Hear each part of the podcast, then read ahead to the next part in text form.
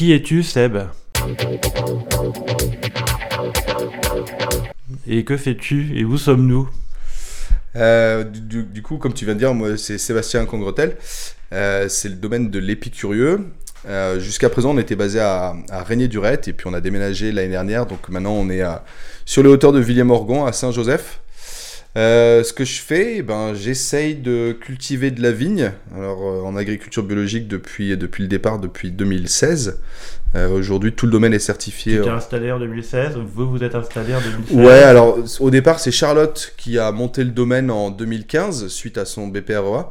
Et puis elle l'a fait pendant un an. Moi, je bossais encore sur les plateformes à l'époque. Euh, quand ça s'est terminé pour moi en 2016, euh, Charlotte a eu envie, elle, elle a dit ouais, bah ça l'intéressait un petit peu moins de faire ça. Donc elle m'a laissé prendre la main sur le domaine. Elle est repartie euh, plutôt travailler en entreprise, ce qui l'amusait un peu plus.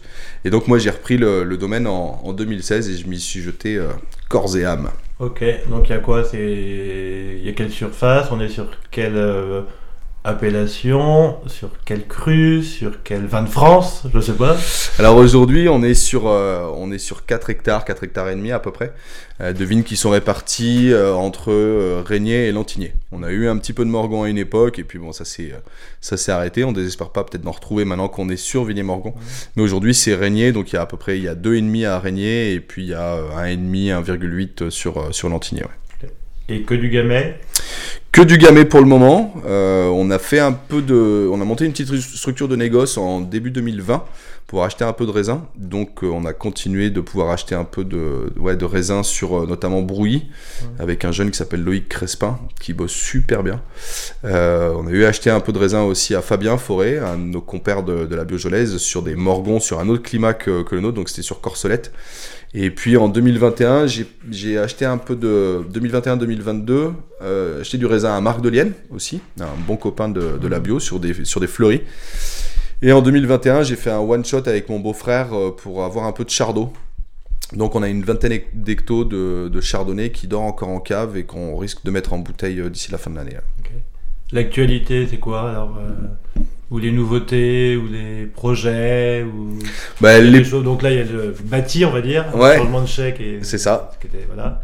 Et à la vigne, euh, bon, tout à l'heure on parlait de moutons qui passent un peu, mais peut-être pas partout. Il y a des, je sais pas, il y a de l'agro, il y a des essais de, je sais pas quoi, des nouvelles plantations, des alors, pas encore. Pas, pas forcément encore. Les moutons, moi, c'est quelque chose déjà qui est assez simple à mettre en place, l'éco-pâturage. Donc ça, on a commencé depuis l'année dernière et il passe dans toutes les parcelles. Donc pendant toute la période de repos de la vigne, donc ça va être de octobre jusque, jusque fin mars. Euh, ça permet de faire un peu, ils piétinent un peu de partout, ils mangent un peu tout ce qui, tout ce qui va pas, ils me font des jolis caca qui me, qui m'enrichissent un peu mes, mes terrains.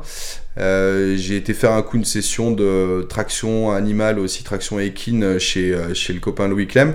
Euh, J'en suis pas encore à avoir mon cheval. Par contre, c'est quelque chose qui m'intéresse beaucoup. Donc, il y a de nouveau une session euh, chez Raph Saint-Cyr dans pas longtemps. Et euh, je pense que je vais y aller de nouveau pour euh, continuer à comprendre et à apprendre. Pas de plantation prévue pour l'instant. Euh, pas encore. On attend d'avoir un peu plus de sous parce que ça coûte, euh, ça coûte un peu des ronds.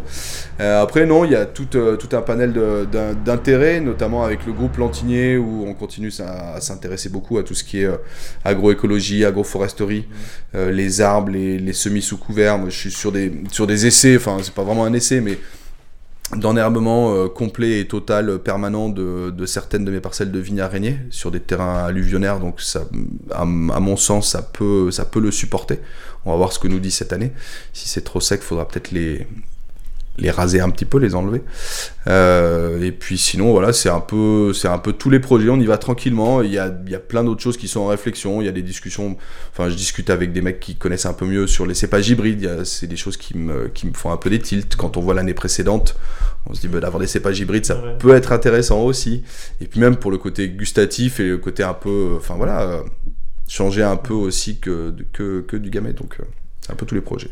Impec. Bon, et la biojolaise alors? C'est quoi C'est la quoi famille. ton rapport Bon. Depuis le début, vous y êtes à peu près donc Vous avez intégré quand Non, nous, on a eu la chance d'intégrer, euh, c'était en 2016 ou 2017, si je dis pas de bêtises, donc c'était tout de suite après notre premier millésime. On a été sponsor à l'époque par, euh, par Antoine Sunier, qui était là-bas tous les ans. On, On avait le droit de sponsoriser un jeune pour, pour sa première année. Et puis depuis, je fais partie du groupe.